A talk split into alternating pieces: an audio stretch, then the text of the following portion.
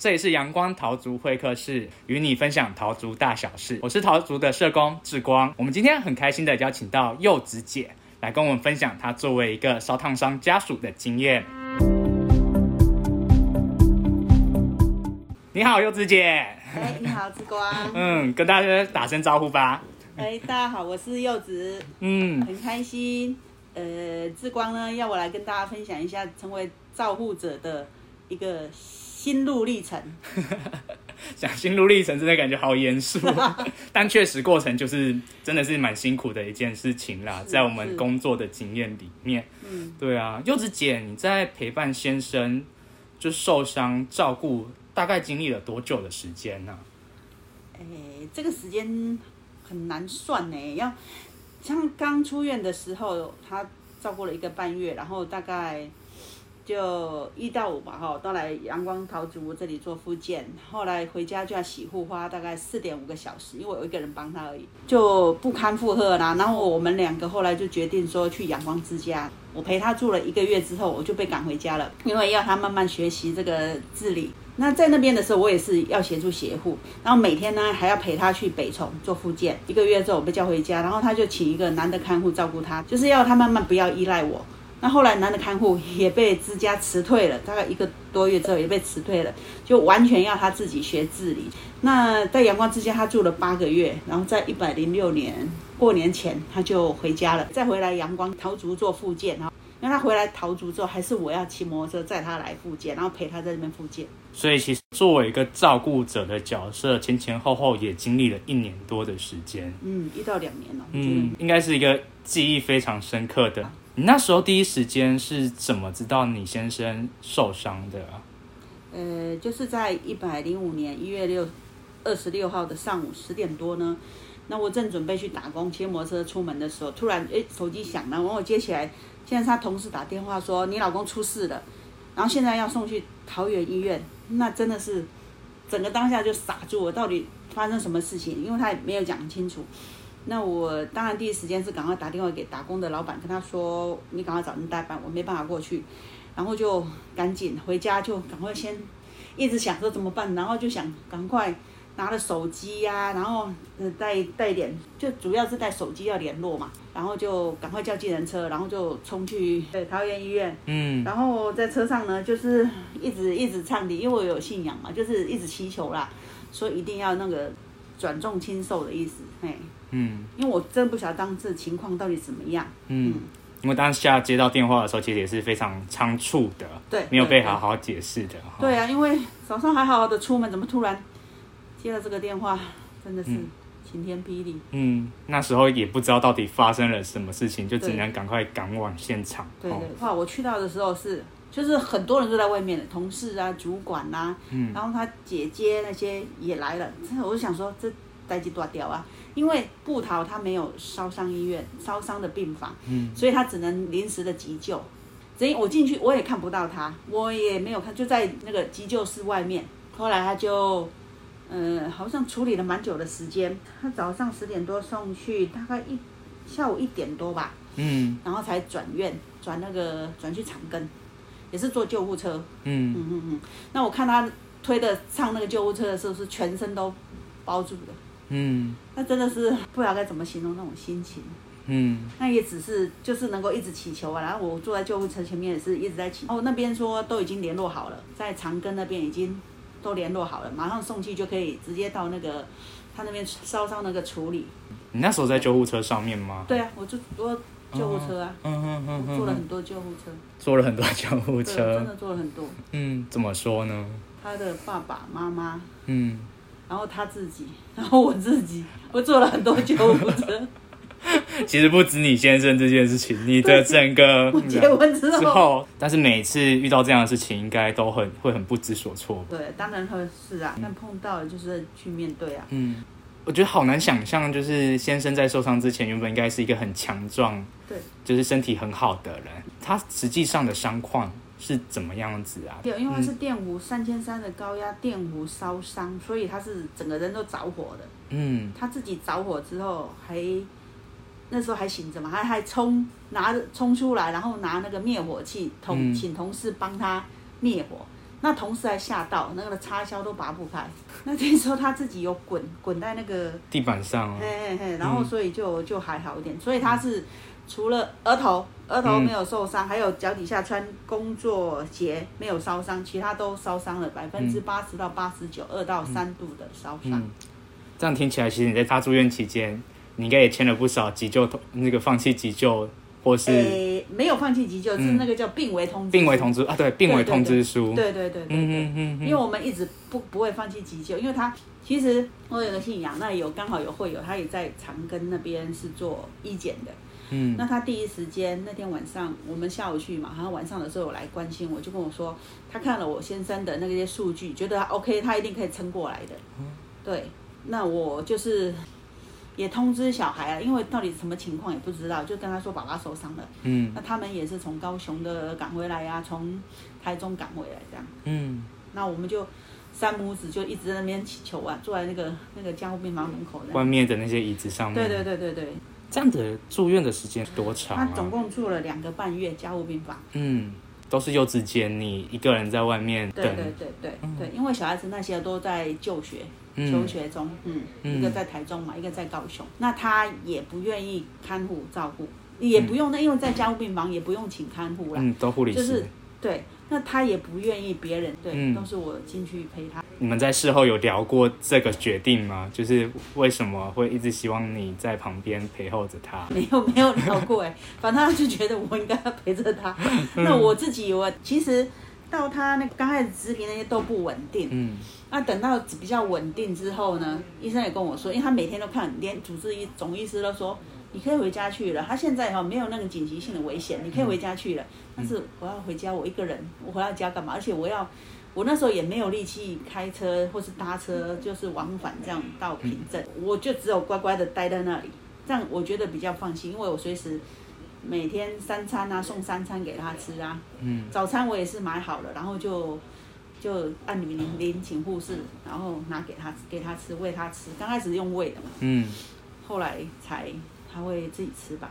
就子姐还记得你大概花多久时间才可以比较冷静，然后去处理这些事情吗？在住院的时候，就是每天就是很规律啊。早上大概六点多就起床，因为那个主治医师。他大概七点前都会去巡房，我都会利用那个时间，反正在他之前就先去那边等，等他，有时候问他一些情况啊。那时候就是每天都是这样子过哎，然后只是晚上的时候会自己，就因为睡那个家属休息区嘛，嗯，那是男女都杂居在那里，然后上下铺，那自己一个小小的一个床铺这样，那我会躲在里面偷哭，晚上时间对，我在那边偷哭，然后又怕人家听到。我没有进去过里面，其实里面的感觉有点像是比较阴暗一点点的青年旅社的那个青年旅社是好听的，但它那个格局大概就是一个人一个床位，然后有帘子可以把它拉住这样子。听起来其实是在先生受伤之后，你就在家属的休息区那边就住下来的感觉了。对对对对，住两个半月。对你也都没有，就应该就很少回家吧？呃，偶尔小孩回来的时候会。会说晚上我们回家去一下这样哈，嗯，然后就跟爸爸说，我们早餐先帮你准备好，晚上先托给护士，嗯，然后我们第二天赶在中午以前又回去要准备午餐给他吃，这样，嗯嗯。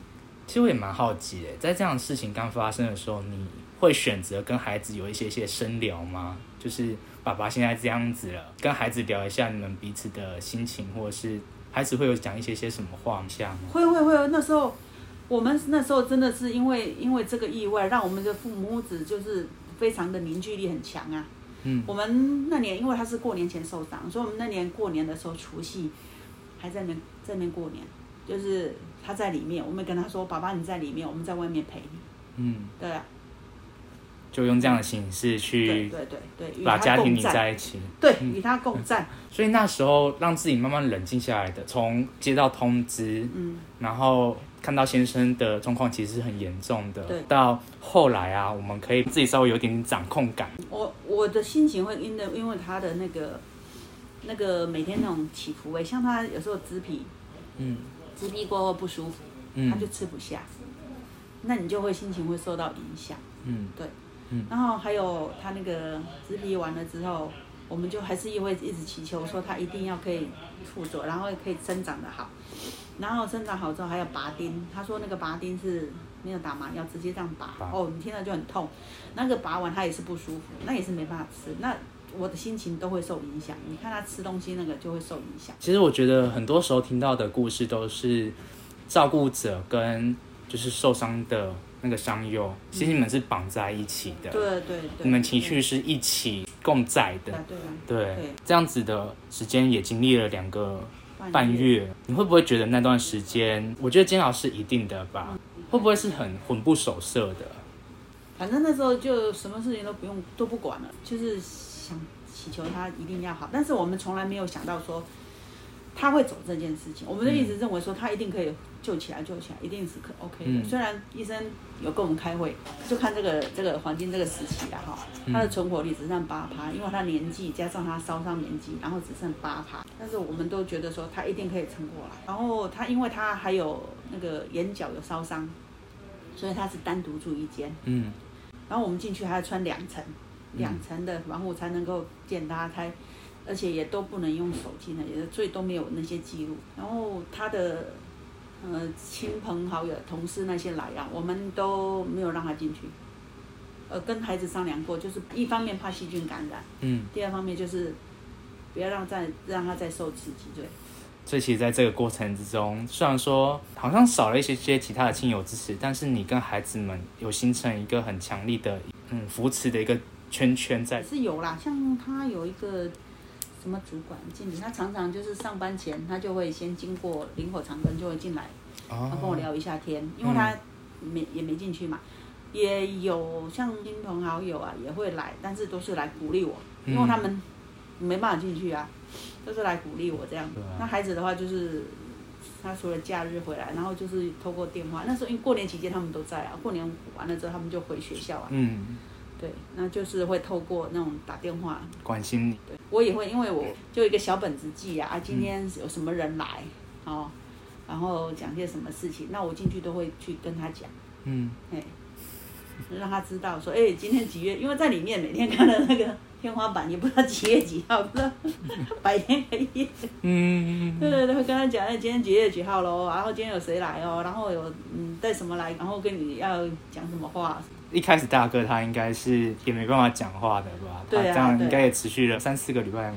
嗯，很久哦，嗯然后就进去，因为完全都其他全部都包起来了，只有那个脚没有受伤的，嗯然后就只能跟他嗯按按按摩他的脚啊，然后帮他那个擦那个乳液啊，他那个脚掌、两个脚掌，嗯嗯嗯，用这样的方式跟他做一些互动，然后有一些支持在。对这感觉是在第一个阶段的时候，就是住院的时候，应该还不知道后面复就是出院之后也会是蛮另外一个考验开始。因为我这边住院，我这边做了很久，那个连护理长都认识我，总医师也认识我了、哦，嗯护理长也说你回去休息吧，嗯。你呢以后会更辛苦。诶，嗯那时候我不知道，我想说嗯等出院就好了。嗯。完全不知道，真的出院之后才知道，要出院之前才知道，因为要出院之前他会叫我要去学习换药，嗯。哦那是他第一次，好像是住了四十五天还是五十天之后吧，他才去做水疗洗澡，因为嗯之前都是用擦的，护士帮他擦的。嗯嗯那一次，那叫我进去看，我真的看到真的是他在坐在那个大浴缸里面哈，背面这样，那个护理师在帮他洗澡，哦，那是痛到哇哇叫，然后我在那边后面就一直哭，嗯。才才看到他说那个全全身的伤，嗯。那之前全部都包着，嗯，嗯，第一次看到他其实伤势的状况，其实可能比我们想象中的对，更严是烧伤是这样，而且可能看到他那时候应该会是一直在流血，全身上下并不是一个完好的状况吧？对，你怎么跨过这个坎的啊？因为回到家了之后，应该是你你全权接手了。嗯，刚开始的时候，哎，其实，在医院要学那个换药，我就就很挫折了。嗯因为那个光拿一个那个灭菌手套，我们就笨手笨脚的拿拿不会，然后就会给那护理师会骂你，那个护理师会骂你，对。后来我还给他骂哭了。对啊，因为真的那个拿那个灭菌手套怎么那么难呢、要拿下之后，然后才可以帮他呃洗伤口啊、换药，因为我们完全没有做过这个事情，而且讲难听点，看到血你就怕了。对，很多人真的是看到血，他们就已经不想但是你还。是得去面对去弄，又怕它透。嗯然后嘞，学了几次之后，还是可是还是一定要出院，他叫你还是一定要出院。然后回到家，那真的是才痛苦的开始。刚开始的一个礼拜十天吧，我们有请一个学护理的，我儿子的朋友啊。哦。对对对，请他帮忙。然后后来就就没有了，然后就自己全部都要自己弄。那真的是，他又洗澡，他很爱干净。嗯。每天都要洗澡，他每天都要洗澡哦。然后我伤口都不敢动，他说没关系，你就用哦。真是痛苦，一边他一边流血，我就一边哭。嗯嗯，然后洗完之后还要帮他就是护理呀，这样就搞了四个半小时。嗯嗯，大概的经验都是会是这样子。他都他都自他坐坐着或坐着，然后到躺着，然后你就帮他慢慢弄，慢慢弄弄弄弄。嗯，弄完你还要帮他就是洗他的他换洗的，然后再弄完就已经几点了。所以我们那时候来到台桃竹都很晚。早上的时候，对啊，护理吗？晚上要先帮他擦药那些啊，要贴那个啊纱布那些，要把它弄好来啊。嗯。那早上出门，他的时候那时候还要缠那个口背，对不对？对。口背要把它缠缠好才可以出门，因为他还不能穿压力，他伤口太大了。嗯。还有很容易起泡。嗯。那个有时候有一次好像最多一百多个泡，我还问说要怎么。就拿针去帮他刺破，刺破，然后很小心，又怕吃他的肉。那有一次是我儿子回来，大儿子回来一起帮忙，一直吃，一起吃，一百多个。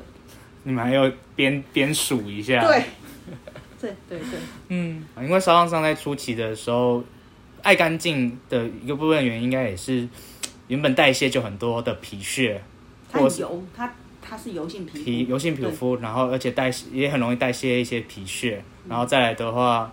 就一些些伤口啊等等的，也会让身体很脏，然后也会让他自己很不舒服。再来就是很容易长水泡的这件事情，嗯，那个就是在初期的护理上面会花非常多的心力，对啊，而且在附件上面的时候，有时候做一做回家就会蹦，对，也会蹦很多出新的水泡，或者是就破掉了。对，我也蛮好奇的是，你整个受伤之后成为一个照顾者或是陪伴者，生活到底变化多大？哦，变化很大。嗯，他整个就是比新生儿还难照顾。嗯，因为都有伤口，新生儿没有伤口。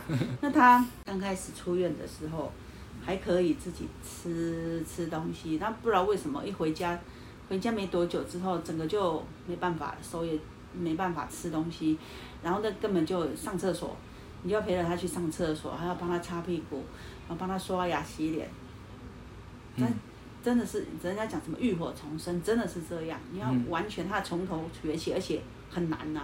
嗯。对他自己来讲也很困难啊，对我们来讲也是很困难。他也会有挫折，那我们也会有时候不知道该怎么帮他。像刷牙，嗯，他要怎么刷？嗯。然后 那我们会依我们的习惯，对不对？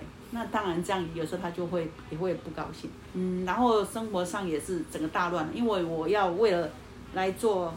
做复健，然后回家之后就赶快便当买了回家，然后就赶快吃完，然后就赶快要洗护，不然的话就弄完就已经天亮了。每天都在抢时间的感觉。对对对对对对对。嗯。那所以到了第就是回家做了一个半月之后，也来阳光一起又复健，然后一个半月之后，我们两个终于撑不住了，他也痛的受不了，擦那个药膏下去，他说好痛，痛的受不了，他就说我们一起跳楼吧。嗯。啊，这一句话让我吓到，我想说不行，我一定要寻求外援，我我我真的没办法撑下去了。嗯，然后才赶快跟这边社工讲说，我们要去支家，因为支家是那时候社工就有去院访，就有跟我们讲，然后有问我这件事，我也觉得说，因为我家里没有人可以帮忙照顾，我应该要去支家。那我也我们也有去做那个检查，我自己也要做检查，我也陪他去要做检查。都 OK 了，但是要出院的时候他不愿意，他说他要回家，嗯，他不愿意，嗯，然后经过这些那个一个半月之后，他自己也觉得没办法，然后我们才去住进之家，嗯，是前提是我要陪他一起去，他才愿意去。去，对，一开始的时候，如果是我们的话，也会很容易感觉到不安全啦。对。一定身边要有一个熟悉的人。对，而且我觉得经验跟大家的也很像的，都是在住院期间的时候，大家都会觉得说好像挨过住院这一段回家就会变好了，所以会想说就是回家，但其实烧烫伤真的很麻烦，就是后面疤痕开始挛缩，就像是你刚才提到你先生，回家之后突然开始不能自己吃东西，不能够自己刷牙，听起来就跟疤痕挛缩就是那个部分有关系，然后才发现挑战才正要开始。去之家之后，你们适应的状况还好吗？嗯，毕竟也是到一个陌生的环境。对对对，因为他。比较不爱外出，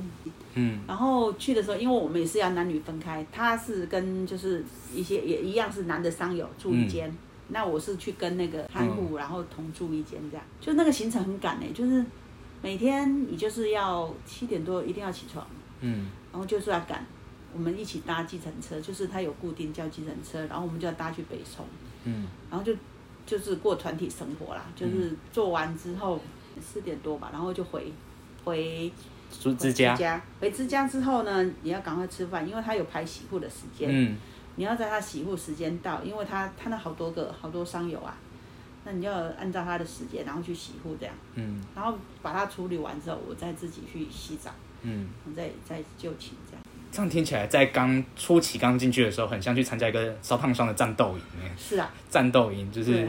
因为变成是在初期的时候，什么事情都其实要花比较久的时间，嗯，然后但是又有一些些时，就是时间的限制，所以都要赶快去把时间抢过来完成这件事情。因为对，因为他住那边的时候起护的时候，我还是在在旁边帮忙，嗯，然后就看他怎么洗啊，然后再来就是那个护理的时候也是要帮忙啊，嗯嗯，也是要帮忙做啊，那样子还要两个小时哎，就是两个人这样弄还要两小时。不过以以刚才听到你的。你在照顾大哥的状况，那手指甲叫你回家的时候，你应该是放不下心的吧？放不下心，可是我自己也没办法承受，因为那边很冷，超冷。因为那伤友他们怕热，对不对？嗯。春天那个超冷，我们就算夏天我要长袖穿着，好冷，超级冷。然后还盖棉被，他们都是盖棉被，然后吹冷气的。他那空调就是很冷很冷。那那个，那我自己说实在，我自己也生病。这么久的，嗯，后来他因为就是钾离子太低嘛，然后就又去去住院了。是那那个那一次的话，他不不准我告诉任何人，连小孩都不准我告诉他。嗯，他说不要影响小孩，也不要告诉他家人，他的兄弟姐他姐妹啦。嗯，但是你告诉他也没用啊，他们也没办法帮什么啊。然后就是我自己一个人。那在医院我说请看护，他也不愿意。后来真的受不了了，然后才请。在医院请看护帮忙，第一个他也不满意，后来请到第二个，那个住院之后，就阳光之家就叫我说要回家，嗯，然后他再另外请一个男看护，嗯，也是伤友，那后来那个伤友那个男看护照顾他大概一个多月，然后自家也叫他回家。叫他回去 把他辞掉，他就很生气。我请的看护，我花钱请看护还不行，嗯，你们还把我辞退。毕竟之家的角度就是，你可以自己来的时候，你就要自己来，因为这才是对你的恢复最大的帮助。对对对，就是要训练他自己要自理呀。后来他慢慢就是从搭计程车，然后慢慢他们就训练他搭捷运，嗯，就是有商友会一起，透过同才的方式啦，也希望大家。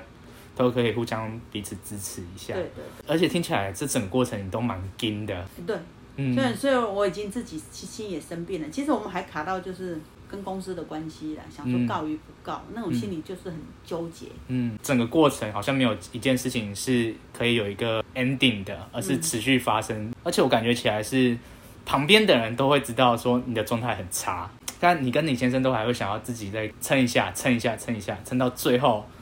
不行了，真的是撑到倒了。然后我回家，他的姐妹还会怪我说：“你就是这么狠心，就把他丢在那边。”嗯，对啊。然后我儿子就说：“你不要理他们。”嗯，反正我也跟他们讲说，那是为了训练他自理，要不然我在那边一直不会好起来。嗯，我回家之后，他反正觉得说我要赶快回家，我要赶快回家。嗯嗯，所以他这边还创下那时候那时候创下。就是住院很短的时间，就八个月就回家的记录。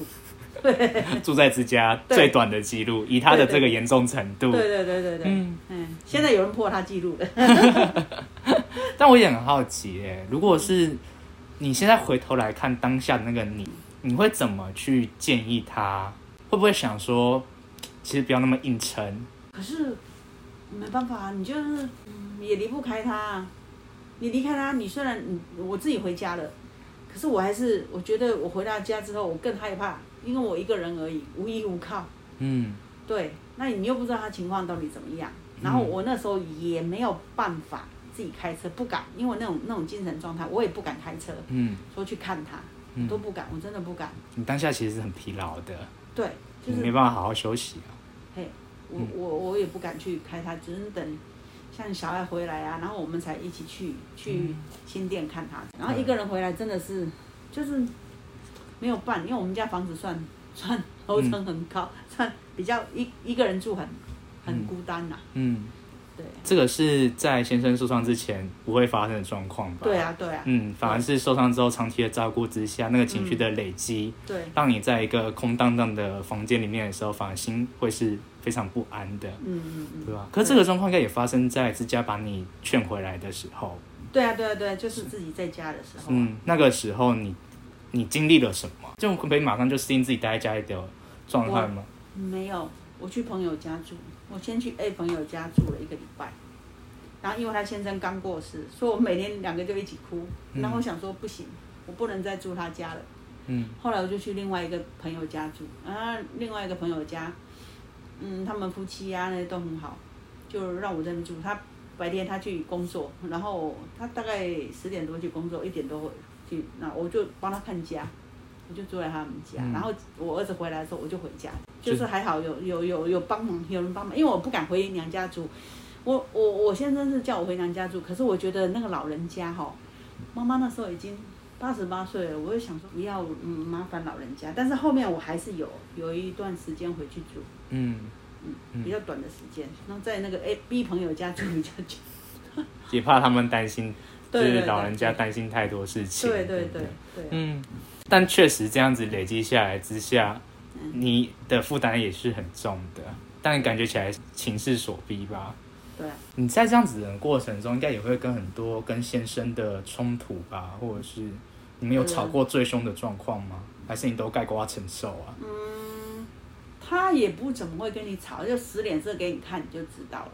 就是像你刚开始要喂食啊，要喂他吃东西啊，那些，或者是为了要吃什么啊，因为那有外人那些在，他也不会跟你吵，他只会他只会生气，就摆臭脸给你看。你们以前互动方式就是这样子吗？还是就是会受伤之后才？我们不会那种大吵的，他就是说好随便你，然后就不理你了，然后就是这样。你们属于冷战型的对。对对对对对对。然后受伤之后他也是这样，因为他没有那个力气去骂你了，他就是摆臭脸给你看。嗯，了解。所以一部分感觉起来，他也那个了，就是不然我能怎么样的感觉。对他也很无奈啊，真的是。但是你其实是一个很同理，就是你可以很感同身受他的感受，所以好像你也吸收了很多这样子的情绪在。对对对，嗯嗯所以我才会生病。对啊，你什么时候发现你生病了啊、嗯，因为我晚上都不能睡觉，就像那个，就像我住之家也是都一样啊，就电脑没办法关机一样，它一直在转，一直在转，嗯一直在转，想一些有五四三的。嗯因为这些问题都是没办法立即解决的，对对，但又停止不下了。嗯嗯，你会不会睡觉也会开始做一些相关的梦啊？还是根本就睡不着？是睡不着的感觉，嗯所以你每天就就觉得很累。后来回来桃竹之后有心理智商啊，他对你有帮助吗？有啊嗯有啊，你可以跟心理师聊天呐、智商师这个资源对你来说是好的是，因为当你在告诉任何人的时候，你会顾虑他们的感受，但是你跟智商师讲了之后，可以无负担的去吐一些些，不管是苦水或是一些些情绪出来，嗯，就是这样子讲一讲就有效果吗？心情会比较放松一点啊。嗯然后还有社工啊，也很帮忙啊，就是帮忙弄一些资料那些。嗯对对对，嗯然后我们让我们去面对这个要那个诉讼的事。哦，所以当你有当你的这些负担可以慢慢的有人可以去分担的时候，对对，开始比较好转了。嗯，嗯其实这整个过程除了信仰之外，还有什么是支持者我你？是信仰是心灵上的对帮助。那那信仰就是也是在那个先生最危急的时候，就很多人在帮忙，人家说集气有没有？大家一起中北中南都有人帮忙唱题祈求，先生一定要好起来这样子。嗯嗯嗯对，那是心灵上的一个很大的一个帮助哈。嗯然后再来实际实质上就是来到桃竹做复健嘛。嗯因为那时候刚好是八仙，八仙后的半年，那我们就来看到，哎，还有很多一样的人，嗯，然后还有有一些家属也是会跟我们分享。那时候我最常问的说，我先生会好吗？嗯，如果真的有家属问你说他们会好起来的话，嗯，你会怎么跟他说？一定会好，嗯，但是要积极来做复健，但是不要着急，嗯，不要去相信什么偏方。我先生那时候这个脸啊，那边很难好。结果呢？你知道他去把那个胶带一撕皮，又把它撕破掉。哦，天哪！又再一次。对，然后他那个药膏也是勾下去也是油油的，所以千万大面积受伤，千万不要再去想民间的那些那个。这也确实因为真的很多的那个，就是很多的家庭他受伤的时候，大家都会去找很多的各方的求药单。嗯，会很多亲戚提供那个意见，那你不去，他就认为说。你看，你连这个钱都舍不得花，嗯，我就会很难过。你去了之后，反正让他更大的伤害。嗯，柚子姐的经验，我们就是听医生那边开的就可以了。对，还有这边复健师的那种建议。对，嗯，就也不要再多浪费钱了。对对对对。那你怎么慢慢的再回归到自己可以照顾好自己的生活啊？除了就是来阳光接受这个智商，那再来我有去。心身心科，身心科，他开一帖药给你，除了吃药之外，然后医生还会说，现在还有一帖药，你就是要去走路，好，一天要走多少的路。还有就是，因为我之前就是做导览的工作呢，因为先生受伤之后，我就一直都没有接嘛。后来我们的老师也说，你不行这样。他知道之后，他就跟我说，不能一直待在家里面不出来，你还是要出来。去接触人群，这样子等于说你有个休息的时间，你才可以重新再恢复你原来的一样，不能一直这样躲在家里面。那我也接受他的建议，然后慢慢的再出去接团这样。还有一个就是，我去那个职训局上了一个叫做民宿民宿管家的课，还有 就是他也有西餐的那些礼仪的课，然后我还去上了那个课，很密集哦，每天要去上课，就在多方的接受刺激这样。对对对，去上了两三个月。然后稍微会比较好一点点，对，让自己比较恢复正常一点。那如果对于一个呃刚成为照顾者的人，你会给他怎样子的建议？刚成为照顾的人哦，自己也要把自己照顾好，不要太累了。真的要可以分担的话，可以请人家帮忙分担。嗯，像你们出门的时候，有感受到什么友善或是不友善的对待方式吗？有啊，有人会一直看呐。那我现在想说，你看什么？对，然后那有一些人就会很好心，就说啊需要帮忙嘛，嗯，就是都有啊，嗯嗯嗯嗯嗯。但是因为可能因为 Selina 还有八仙之后，大家对这个烧伤比较多一点点了解。嗯，那我们今天就大概是这样子，我们也聊了好久，这么快？对啊，谢谢你了。那今天谢谢柚子姐啊，谢谢柚子姐的分享。好，谢谢之光。嗯，那谢谢，谢谢阳光。